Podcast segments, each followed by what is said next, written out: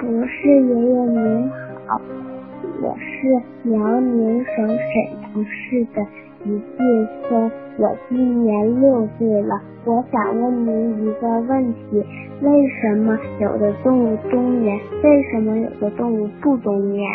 哼哼，这些问题呀，都是关于动物冬眠的。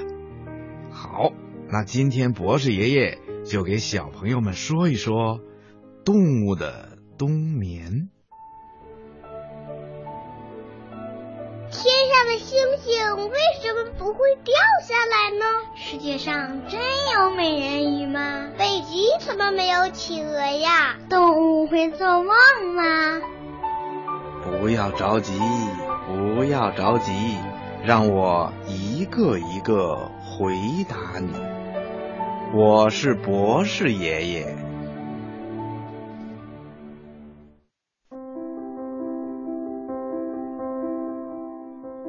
冬眠呐、也叫冬蛰，是一些动物在冬季的时候，生命活动处于极度降低的状态。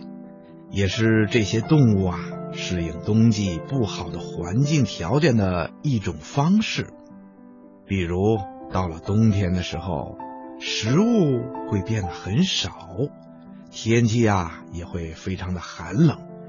为了适应这样的恶劣环境，像熊啊、蝙蝠啦，还有刺猬、极地松鼠、青蛙、蛇等等等等动物。就会进入冬眠状态了，甚至有些鱼类以及软体动物和相当一部分的多年生昆虫类动物啊，也都有冬眠的习性。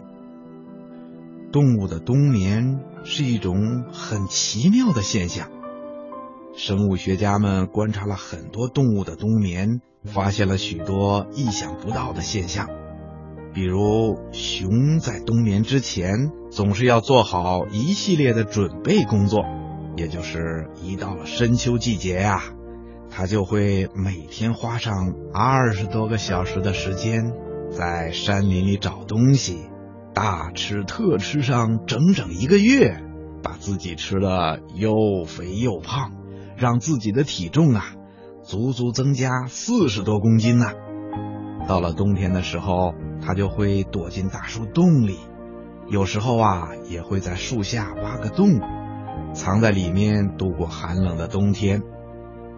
一般情况下呀，小型的哺乳类动物在冬眠的时候，体温会急速下降，但是熊的体温呢，只会下降大约四度，不过心跳的频率会减缓百分之七十五。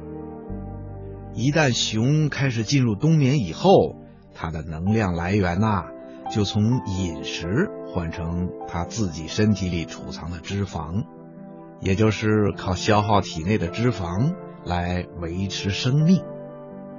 熊在冬眠的时候啊，会正常的呼吸，有时候啊，它还会到外面去溜达几天再回来。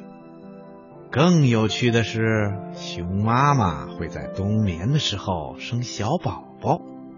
一旦它醒来啊，它的身边呐、就会躺着一到两只天真活泼的小熊啊。在一般情况下，新陈代谢会产生毒素，但是熊在冬眠的时候，它体内的细胞啊会把这些毒素分解成无害的物质。再重新的循环利用，而我们人类的身体里却没有这种机制。如果毒素积累起来，人就会有生命危险了。所以啊，我们人类不可能像熊那样，通过消耗体内的脂肪来进入冬眠的。况且呀，我们人类也会用我们的劳动和智慧储存好粮食，抵御寒冷的。因此。我们人类啊是不需要用冬眠这种方式来适应外界环境的。还有啊，在加拿大，有些山鼠冬眠长达半年，冬天一来，它们就挖好地道，钻进洞穴里头，把身体啊缩成一团，开始呼呼大睡。它们的呼吸呀，由逐渐缓慢到几乎停止，脉搏也相应变得极为微弱，体温更是直线下降，可以达到五度左右。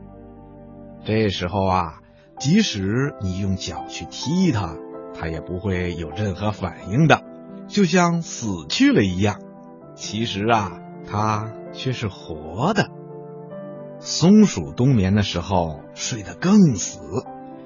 有人曾经把一只冬眠的松鼠从树洞里拉出来，它的头啊就像是折断了一样，任凭你怎么摇晃，它就是连眼睛都不睁一下，更不用说让它走路了。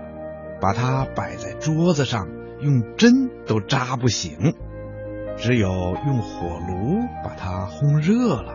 它才慢慢的开始活动一下，而且还要经过很长的时间。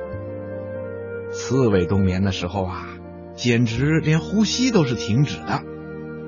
原来呀，在它的喉头上有一块软骨，可以把口腔和咽喉隔开，并盖紧气管的入口。生物学家曾经把一只冬眠的刺猬放进温水里。浸上半个小时，才见它慢慢的苏醒过来。动物的冬眠呐，真是各有特色。比如蜗牛啊，是用它自身的粘液把壳密封起来；而绝大多数的昆虫在冬季的时候啊，会把自己变成蛹或者卵的形式进行冬眠。动物冬眠的时间呐。有长有短，生活在西伯利亚东北部的东方旱獭和咱们国家的刺猬，一次冬眠呐能睡上二百多天呢。